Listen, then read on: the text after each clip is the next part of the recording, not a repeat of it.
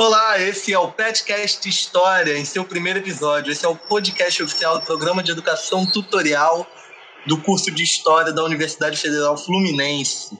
Eu sou Felipe Camargo, bolsista do PET História, e estou aqui com Guilherme Garnier. Invejável a sua apresentação, Deus do céu.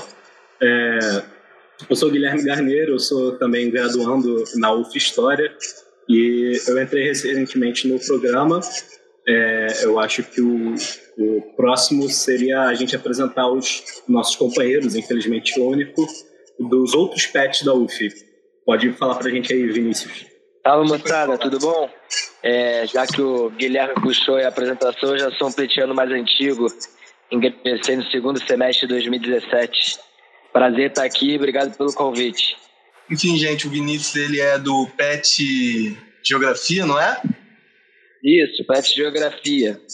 E a gente vai bater um papo aqui explicando, falando um pouco sobre o programa de educação tutorial, sobre os seus objetivos, sobre é, o quão ele é importante para a formação do professor, entre outras coisas que a gente vai conversando aqui, né, Guilherme?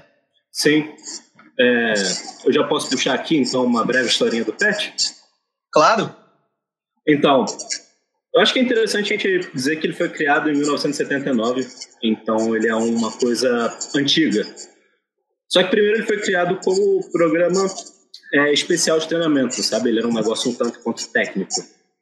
Ele só foi realmente ser chamado do Programa de Educação Tutorial em 2004, mas essa sigla dele é antiga. É, uma coisa curiosa dele é que ele é uma das muitas heranças que a gente teve do projeto universitário da ditadura, né?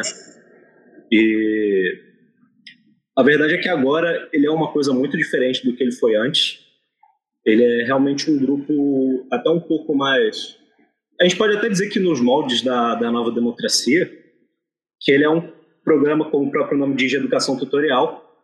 Então, a intenção é que ele seja esse grupo de alunos que não realmente vai ser muito como uma aula. A intenção é justamente a gente desenvolver técnicas e habilidades para fora da estrutura curricular. Então, o tutor ele vai estar lá mais como um orientador para que a gente possa dar é, liberdade até para nós alunos. Tanto que, por exemplo, estamos aqui organizando esse podcast e o nosso professor não está. A intenção é justamente que a gente tenha essa capacidade de desenvolver e solucionar problemas por nós mesmos. Claro que sempre com, com quando as coisas apertarem com a ajuda do tutor.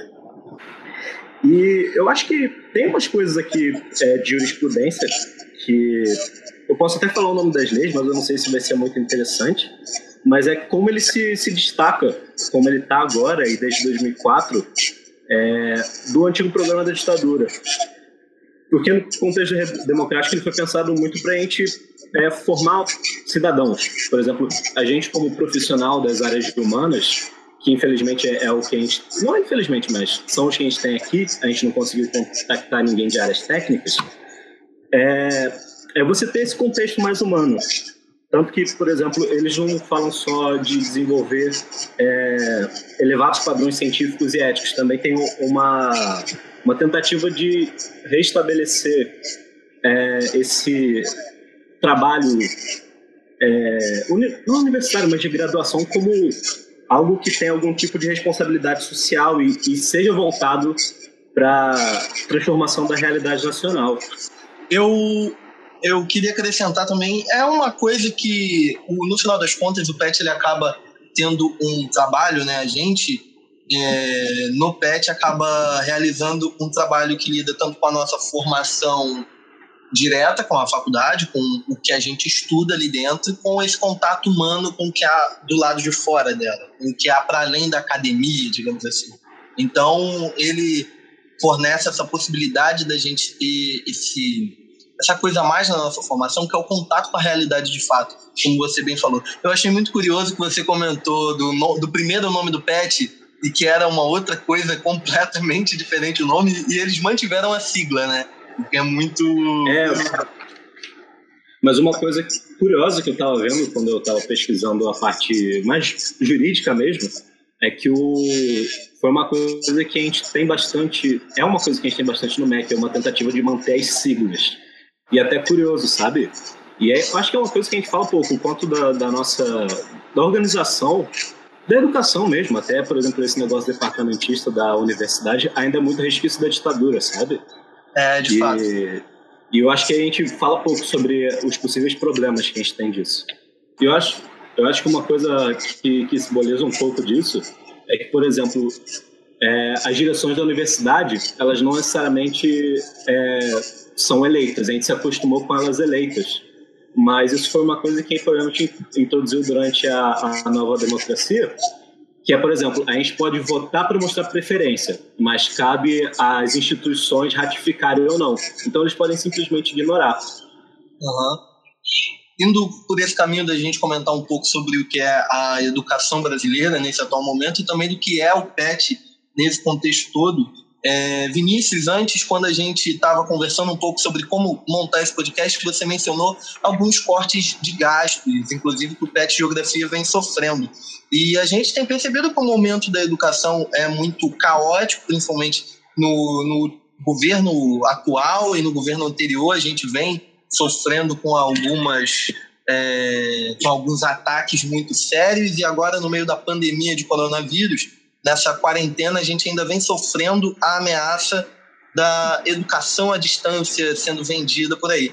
É, eu queria ouvir um pouco de você sobre como está sendo a experiência no PET Geografia em relação a esse contexto atual da educação e essa questão do corte de verbas. É, bom, bom que você trouxe. Na verdade, não só se limita ao PET Geografia, né? Parece ser uma normativa que baixou para todos os PETs.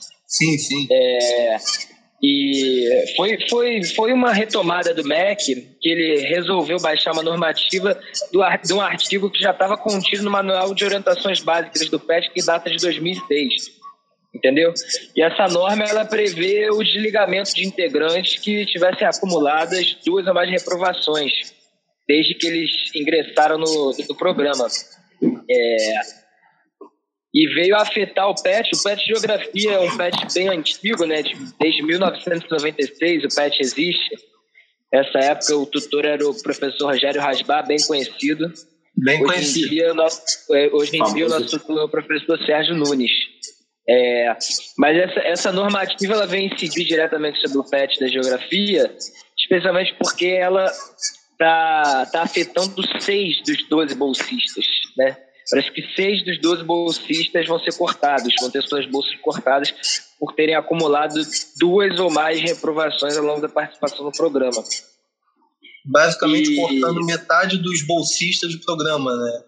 Exatamente. E aí, enfim, eu acho que a gente abordaria o tema da organização do, do, dos PETs mais à frente, mas esse é um, é um tópico importante para eu trazer para contextualizar acerca dessa questão. O PET Geografia ele é organizado em três núcleos diferentes. Né? Ele não é. Ele tem uma certa coesão né, enquanto PET, mas esses três núcleos têm autonomia entre si para pesquisarem temas distintos. Enfim, e organizarem é, é, atividades também distintas.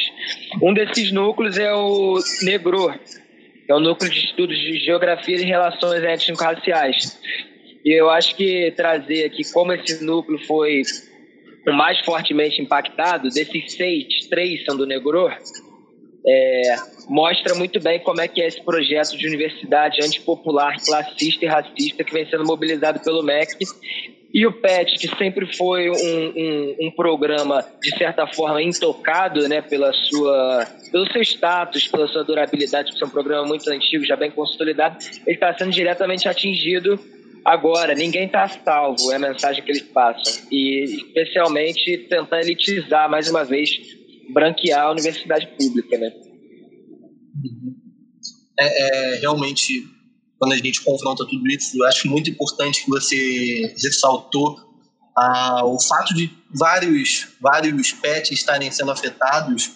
De toda forma, é um período de muitas incertezas, então a qualquer momento um pode ser mais impactado e outro, e de fato todo o programa PET vem sendo ameaçado nesse momento, né? E é muito importante também que é muito importante também que nesse momento é, a gente continue, a gente continue o nosso trabalho, a gente continue fazendo as nossas atividades como a gente está fazendo aqui agora, inclusive interagindo entre diferentes núcleos né, do PET, entre diferentes grupos. Desculpa, Guilherme, eu ia falar. Ah, não, tudo certo. Eu, eu mais queria adicionar que até no grupo, enquanto o Vinícius perguntou, é, eu disse e eu mencionei que o pet está sendo atingido de forma mais indireta. Tanto que uma das nossas muitas preocupações quando a gente abrir vaga para novos bolsistas é exatamente que se tivesse pouca procura, eles, acham, eles usassem isso como, como desculpa para cortar a, algumas vagas. Então a gente não está tendo, por exemplo, uma, uma ameaça tão direta, não, não saberia ao certo porquê se comparado com a da geografia, mas de certa forma é uma preocupação que paira um pouco no ar nas nossas discussões. Gostaria de complementar também nessa situação, né? Porque como, como a normativa baixa sobre aqueles que acumulam duas ou mais reprovações, dentro de um discurso meritocrático, isso faz todo sentido. Acontece Sim. que é exatamente esse discurso meritocrático que desconsidera as assimetrias econômicas, sociais, sociais de, várias, de várias ordens, e que não por acaso esses estudantes que estão sendo cortados são, em sua maioria, estudantes de periferia, pessoas negras, é, pessoas que trabalham juntamente à universidade. É, e, e, e, eu acho que essa normativa, na verdade, dessa forma de penalizar aqueles que acumulam duas reprovações ao longo de sua permanência do programa, esquece algumas das principais diretrizes do PET, né? Que é integrar as atividades de pesquisa, ensino e extensão, reforçar o elo da sociedade entre universidade. Então, acho que é, esses, esses princípios é que deveriam ser avaliados enquanto grupo e não partir para um discurso meritocrático que desconsidera a realidade distinta que se construiu é, nos últimos anos da universidade, né, em que ela se tornou mais popular. Eu acho que é curioso porque acaba cortando justamente os alunos que em que essa bolsa mais faria diferença, né? E mais de fato tem um, um, um auxílio financeiro.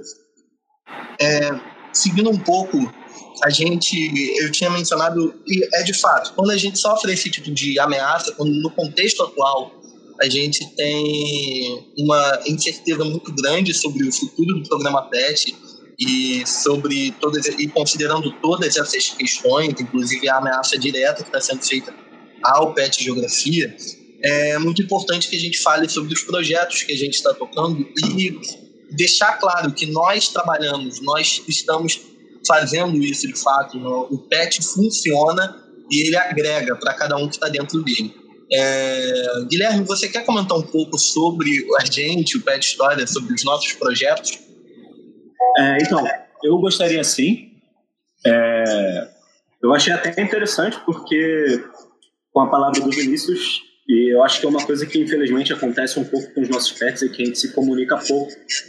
Sim. E nós temos uma forma de organização diferente. A gente normalmente é, define em grupos de atividades e não necessariamente em grupos de pesquisa. É, e de, é, não chega a ser semanalmente, mas de 15 a 15 dias nós temos uma reunião para definir e reiterar projetos. É, no começo de cada semestre a gente tem uma reunião para ver é, entre o tutor e os alunos quais projetos eles é, nós estamos interessados e gostaríamos de tocar para frente. E foi até interessante que na última que tivemos, nós mesmos, alunos, para falar a verdade, alunos específicos que se formaram e infelizmente nos deixaram, é, que proporam um projeto até interessante de história oral. Mas a gente funciona assim, não em núcleos de pesquisa, mas em projetos específicos.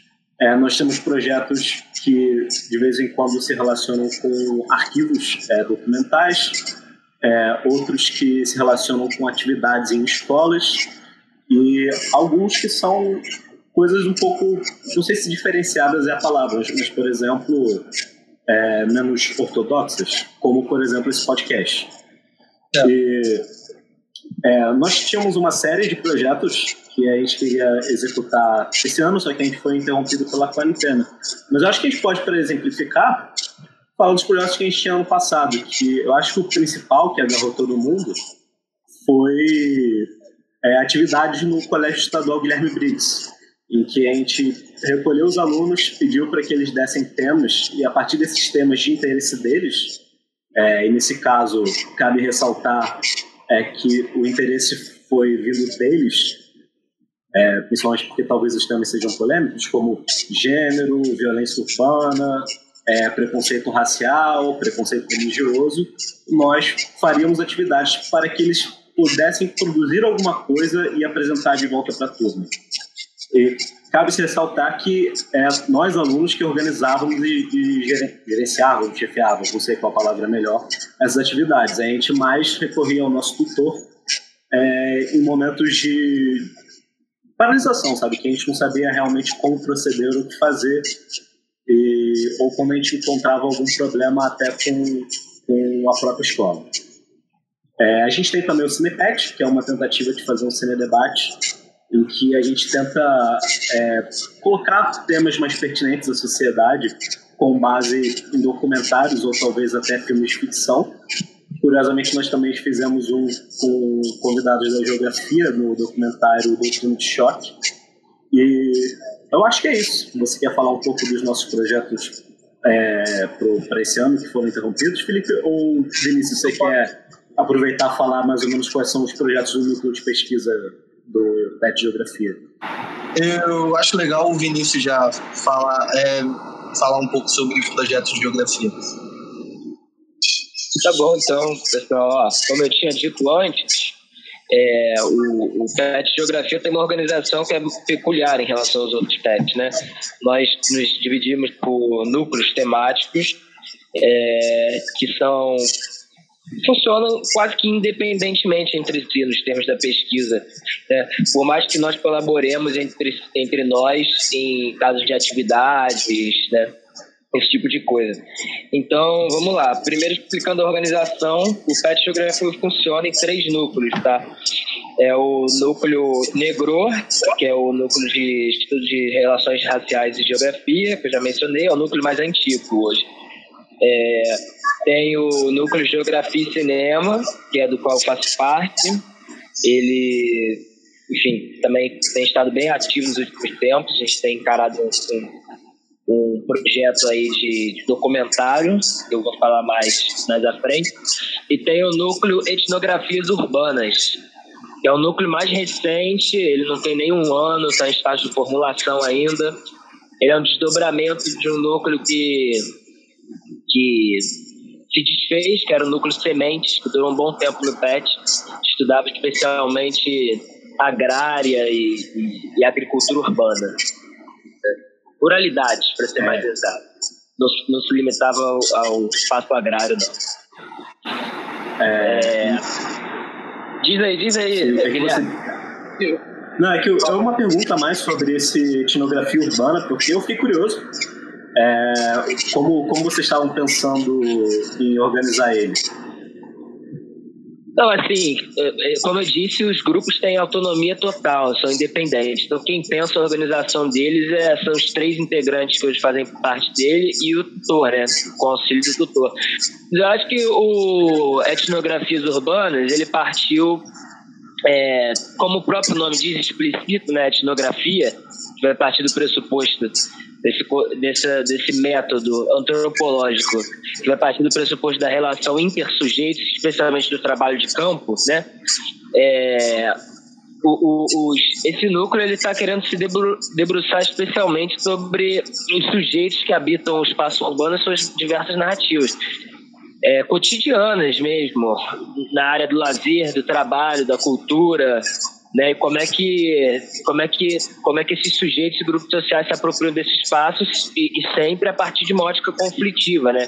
Pelo que eu sei, o núcleo está querendo se debruçar mais ali na área da região portuária, que é palco de, de de uma acumulação desigual de tempos, como diria Milton Santos, né? Ou como o Fernando, Braudel, historiador, que fala dos tempos de larga, média e curta duração, também habita esse espaço. Sim. A intenção seria ver como esses diversos grupos culturais, sociais, eu, não sei qual, qual o termo bom, eles acabam interagindo lá e, e entrando, de certa forma, em conflito. Como eles entendem e transformam aquele espaço, alguma coisa assim?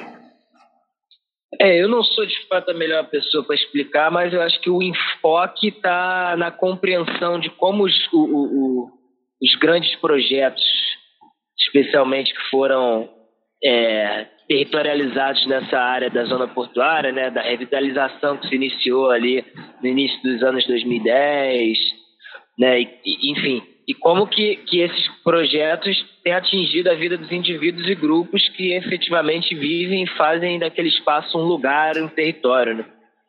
Nossa, eu adorei o, o, a ideia do projeto, para falar a verdade, achei interessantíssimo. É, esse não é o meu projeto, né? Eu gostaria, eu gostaria de falar um pouco do meu agora. Não, uh, não, minha intenção é que você continue falando deles, é só que fiquei curioso. Porque, como eu falei, né, são três núcleos no PRET. Eu estou aqui com essa, dando essa risada, mas é, o, o, meu núcleo mesmo tá, sofreu duas pessoas vão, vão ser cortadas, né? Eu sou uma delas, inclusive. É, e, e o Negro, que é o núcleo de relações étnico-raciais, está sendo basicamente desmantelado mesmo, massacrado com essa, com essa normativa aí. É. Eu vou falar um pouco do Negro só para terminar falando do Geografia e Cinema, que é o núcleo do qual eu faço parte. O Negro é, veio durante muito tempo, como eu disse, é o núcleo mais antigo do PET, né? E durante muito tempo pesquisando especialmente as várias, as várias faces do racismo estrutural, né? Como é que esse racismo, como é que o racismo estrutural é, vai ordenando o território, vai é, mediando relações espaciais, enfim, vai agindo no branqueamento do território, como ele se agencia com os discursos, os discursos da, da, da democracia racial, por exemplo, né? Como é que como é que isso aí vai, vai se agenciando no, no território brasileiro. E, e o Negro também é um núcleo muito ativo em termos de, de realização de atividades, né? E nesse, e nesse princípio do PET, que é a extensão. Então, o Negro já, já, já empreendeu alguns eventos convidando, por exemplo, militantes de movimentos sociais, é, de militantes nas redes sociais também, que agem mais por um, por um viés do indivíduo, né? mais um ativismo, né? de certa forma. É, também professores de destaque na, na, na, temática racial, como o professor Renato Emerson, da UERJ-FFP, professora Tainá de Paula, inclusive de outras áreas, né? A professora Tainá, por exemplo, da arquitetura. O Negro é, realizou uma, um evento no final do ano passado, que foi o Inquietações, que é um evento que o pessoal já estava elaborando há algum tempo, que contou com, com exposição de artistas de, de, de vários cursos diferentes da UF, de fora da UF, inclusive, e de um dia inteiro com, com debates de altíssimo nível com pesquisadores da temática racial. É, galera bem sinistra mesmo. Bem massa.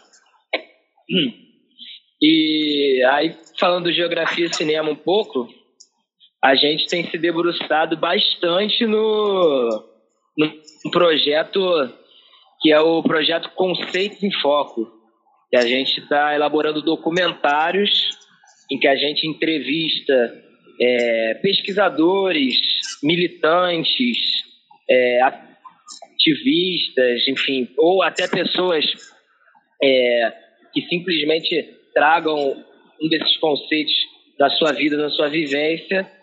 Políticos também, contamos com políticos. A gente tem, tem entrevistado essas pessoas para falar sobre os principais conceitos da geografia, né? que são eles lugar, espaço, território e paisagem. A gente elencou esses quatro conceitos. Poderia ter colocado região, poderíamos falar de escala, por exemplo, também, mas elencamos esses quatro. E o primeiro documentário está sendo sobre o conceito de lugar. E, enfim, a gente já realizou todas as entrevistas, a gente está agora no estágio de decupagem e edição né, do filme. Eu, na verdade, achei o processo, projeto interessantíssimo. É, e, e, eu não sei, é, eu fiz o, o aula de Geohistória com o Rasbar, mas me parece bem que os, os conceitos que vocês escolheram são realmente os que mais se aplicam para a vida de um. Não digo nem pessoa comum, mas é, é mais interessante para quem não é da área poder se aproximar com ela. É, eu queria saber onde vocês pretendem compartilhar, sabe? Falar desse. mostrar esse, esse material que vocês estão produzindo. Sim, é, essa é a, é a questão fundamental, acho que é o eixo central, né? O objetivo de se fazer isso e quem que a gente quer atingir com, com esse projeto, né? Então, assim, o projeto tem exatamente esse, essa fundação, né, Guilherme? De tratar desses, desses conceitos que, pô, muitas vezes a, a pessoa se forma em geografia, está graduada e tem dificuldade ainda de, enfim, de ter uma, de, de, ter uma clareza a respeito desses conceitos, né? Explicar, porque é confuso. Então, a gente vem trazendo esse material especialmente com fins didáticos, né? Procurando essa linguagem mais didática.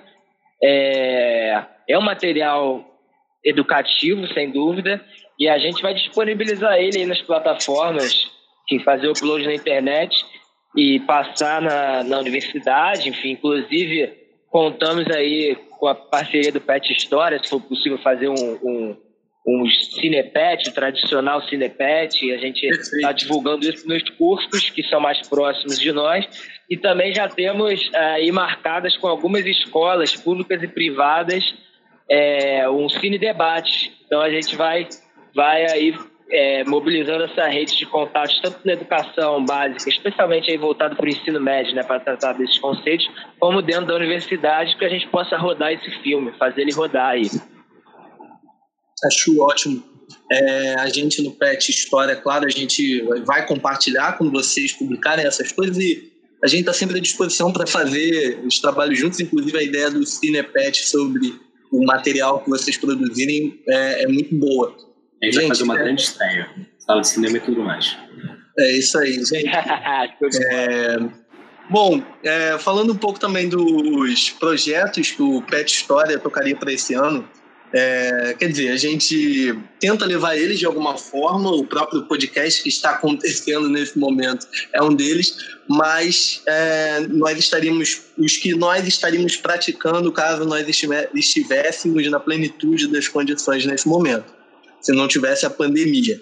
Enfim, é, um deles seria um trabalho com uma ocupação da zona portuária do Rio de Janeiro, em que a gente trabalharia com eles, é, principalmente questões de história oral e sobre memória, fariam uma certa. Como eu posso dizer, Guilherme? Me ajuda nessa. É, a gente entrevistaria o pessoal, a gente teria um contato direto com eles. É, eu acho que eu vou ser um pouco, um pouco mais prolixo que eu, o, o projeto começou com um companheiro nosso que se formou, então ele não está mais no PET, mas ele deixou de herança para gente esse projeto, em que ele estava por lá e, e, ele conheceu essa senhora, que era a primeira vez em que ela, ela conseguiu de fato escrever um texto, sabe? Ela estava se preparando para o vestibular. E ela estava encantada com o fato dela ter escrito um texto.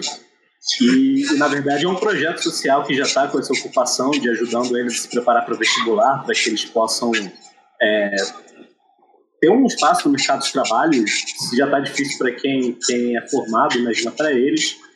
E ele queria, é, da gente, de alguma forma, sabe, é, é, fazer um, um trabalho de história oral com essa capacidade deles se organizarem e, quando eles se formarem, é, mas eu acho que, perdão, eu acho que eu, eu perdi o fio da meada, mas esse potencial transformador é, da educação na própria vida das pessoas, sabe? Que chega de uma coisa ampla, como te permitir o acesso ao mercado de trabalho, quanto uma realização pessoal, que é, sei lá, a pessoa escreve, conseguir escrever um texto pela primeira vez. É, o nosso trabalho a gente lidaria diretamente com essa coisa da educação e com o acompanhamento da, da transformação na vida dessas pessoas e pegando um pouco da experiência dessas pessoas para poder trabalhar isso. Inclusive, a gente faria isso e rela é, relataria né, é, no, nos podcasts. E o podcast é um outro projeto que a gente também planejou no final do ano passado para esse ano. A gente tinha alguns planos, esse primeiro podcast já tinha sido idealizado, esse que fala sobre PET já tinha sido idealizado desde o início do ano. E, enfim, agora de fato a gente está colocando em prática, não exatamente como tínhamos planejado, mas estamos colocando. Outro projeto também que a gente ia dar para segmento é o que já foi mencionado algumas vezes aqui, é o Cinepect, né? Que a gente, como o Guilherme bem explicou, a gente traz filmes, a gente traz produtos do audiovisual para promover o debate. Na programação comum, Fora de Quarentena, normalmente nós teremos um convidado especialista no assunto ou da própria área para comentar é, como a gente pode fazer um debate do filme em cima desses estudos. Aí, por exemplo, no ano passado a gente teve o Compasso de Espera, que é um, um filme sobre relações raciais no Brasil. Então a gente trouxe um, um, um estudioso da área para falar de estudos raciais e principalmente de cinema e como elas se relacionam. Então a intenção seria o, os convidados, após a gente fazer um Cinefest, trazer eles para o podcast para que a gente possa fazer é, entrevistas e até expandir os assuntos que lhes interessem. E nesse momento da quarentena, a gente está fazendo uma certa adaptação dele. A gente tem levado nas nossas redes sociais algumas postagens com indicações de filmes, de séries, de é, músicas e qualquer produto audiovisual que possa ser debatido e servir para o debate. E a gente apresenta um texto é, colocando um pouco sobre esse produto que a gente está sugerindo e sobre relacionado tema. É... Pode falar. É que eu, eu, ia, eu ia até comentar que já tinha sido puxado, não sei se vai sobreviver a edição pelo próprio Vinícius, é, que, por exemplo, esse nosso projeto da história oral esbarra um pouco com o projeto do pessoal da geografia, do etnografias urbanas, e eu acho que é interessante ver como, mesmo separado, a gente consegue organizar projetos que a gente pode, de alguma maneira, é, se comunicar, como o próprio Cinepet, até o Vinícius já tinha dito, da gente fazer a estreia para eles. Exatamente. E eu mais queria ainda expor a, a expor não, direcionar a pergunta para o Vinícius. Como vocês estão nesse tempo de quarentena? A gente tem mantido reuniões quinzenais aí e temos trabalhado junto na edição desse material audiovisual que eu mencionei. Né? Então agora a quarentena acabou coincidindo com o período de edição. É um trabalho possível de fazer em casa, né? Então a gente tem se organizado nesse sentido aí. Os demais núcleos, é, o Negror, por exemplo, eu imagino que não sei como é que como é que o pessoal está fazendo depois desse corte de bolsas aí é, é muito desestimulante, né? Muito mais porque foi quase o grupo inteiro que teve as bolsas cortadas, né? Pois é, foi, foi quase. Faltou uma pessoa só para ser o inteiro. Não, eu, ainda assim, por si só, o, eu acho que o, as atividades, do, pelo que você me descreveu, dos outros núcleos, são as que mais dependem de estar na rua. Então, realmente é difícil para eles manterem alguma coisa em casa, eles podem ser mais facilmente atacados. É, e, e é muito estudo também e estar na universidade, né? Enfim, o PET ele tem, ele tem desenvolvido muito essa. A gente, tem, a gente tem tentado manter as redes ativas também, em alguma medida, né? Para não perder de vista o contato. Mas o PET ele tem tido muito essa, essa função de promover atividades, promover debates, incentivar temas dentro do espaço universitário. E quando a gente perde esse contato físico né, a coisa realmente fica um pouco mais difícil, fica bem mais difícil. Só para a gente se orientar, daqui a gente pode falar um pouco sobre divulgação científica, né, de maneira geral. Eu acho, eu acho que é interessante que o eu acho que o contexto como um todo, a conjuntura como, como um todo, está mostrando o quanto desinformação pode ser letal. Eu ia dizer danosa, mas letal é a palavra certa e eu acho que o quanto divulgação científica pode salvar projetos interessantíssimos quanto, como os nossos e o PET Geografia, né? Então, eu queria... Eu acho que começar, basicamente, é... Divulgação científica é, ela é um pouco mais óbvia do que aparenta, mas ela é o mínimo de você fazer um contato com produção e pesquisa científica os resultados que ela está tendo com um público mais amplo seria a gente quebrar, romper a bolha da universidade.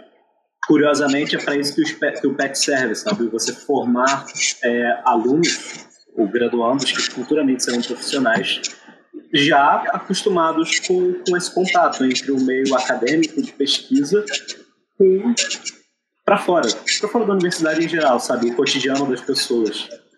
E é um pouco do que o pessoal de geografia está tentando fazer, a gente está tentando também. A gente continua nossas atividades em quarentenas com, com reuniões A gente não chega nem a fazer quinzenais, na verdade a gente está fazendo semanal mesmo.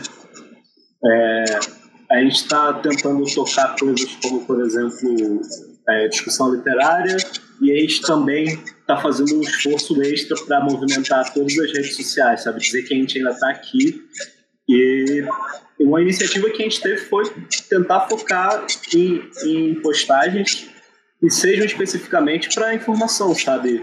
É, nem que seja esforços de hospitais para vacinação, é, informações básicas sobre proliferação do, do coronavírus, justamente para a gente se alinhar com a cultura. É, eu acho que é interessante é, ressaltar que recentemente foi vetado o projeto de lei que, que normatiza a profissão de, é, perdão, o, o, historiador como uma profissão. Então, a gente teve que, que falar sobre isso. E, por vezes, a gente mostrando como, por exemplo, a gente pode enxergar a nossa atual situação com, com antigos é, eventos pandêmicos e epidêmicos da, da história humana.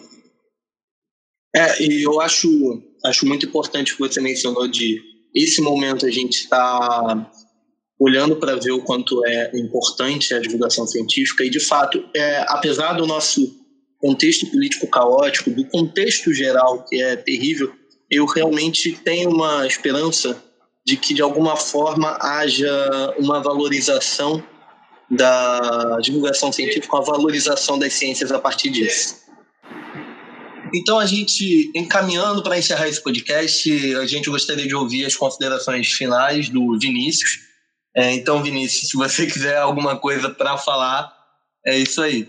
Eu me lembro da gente conversando no início do, do podcast sobre como que a universidade tem várias reminiscências institucionais do período da ditadura, né? enfim, na organização dos departamentos e coisa e tal. E uma das, das reminiscências que não é bem, que não é nada remanescente, né? Ela é ativa e presente pra caramba. É, são o, o, o, espaço fragmentado entre os campos. Então, a geografia, em particular, ela está localizada na Praia Vermelha, distante de, todos os, de todas as ciências humanas e sociais. Né? Então, essa troca, primeiro de tudo, agradecer por essa troca que é muito importante e fundamental, eu diria, muito carente também. Acho que tanto para o lado de vocês como para o nosso, né, modéstia à parte. É, fora isso, assim, acho que é um, é um papel também bacana fortalecer o espaço que vocês estão construindo no podcast de divulgação científica, né, especialmente nesse momento que a universidade vem sendo atacada. É, então, a, a divulgação científica emerge ainda com com maior importância, mas não é suficiente. A gente precisa também estar tá pensando, enfim, articulações políticas entre nós, né, para minimizar os danos, porque porque reduzir à medida do possível, porque parecem implacáveis, né? Mas fora isso, foi ótima aí a troca. É, espero a gente estar tá conversando mais e, e abraço em todos aí do, do Pet História. É, e você, Felipe, tem alguma coisa para comentar, uma última consideração? É, basicamente, acho importante ressaltar que esse projeto, né, o Petcast História, ele, nesse primeiro momento, ele está sendo um pouco experimental, de fato, a gente está experimentando, a gente está conhecendo um pouco sobre como fazer isso e faz parte também da nossa formação a gente experimentar essas novas formas. Ele tem um objetivo, a gente falou um pouco sobre divulgação científica e ele tem o objetivo de fazer algo nesse sentido, sabe?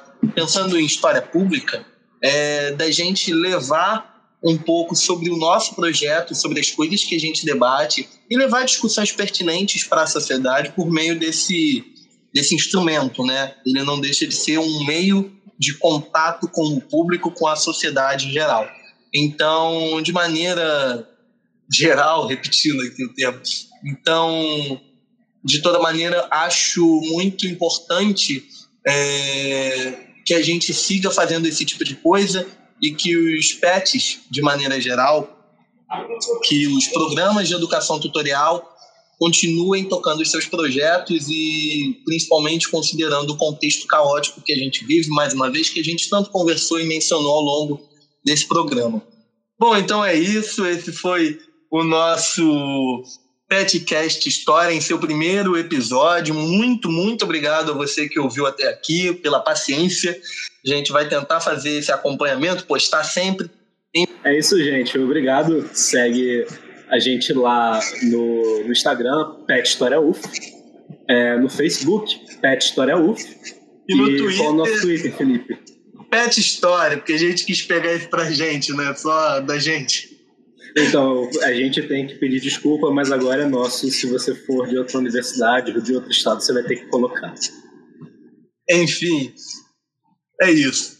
Valeu, gente. É isso, gente. Valeu. Até.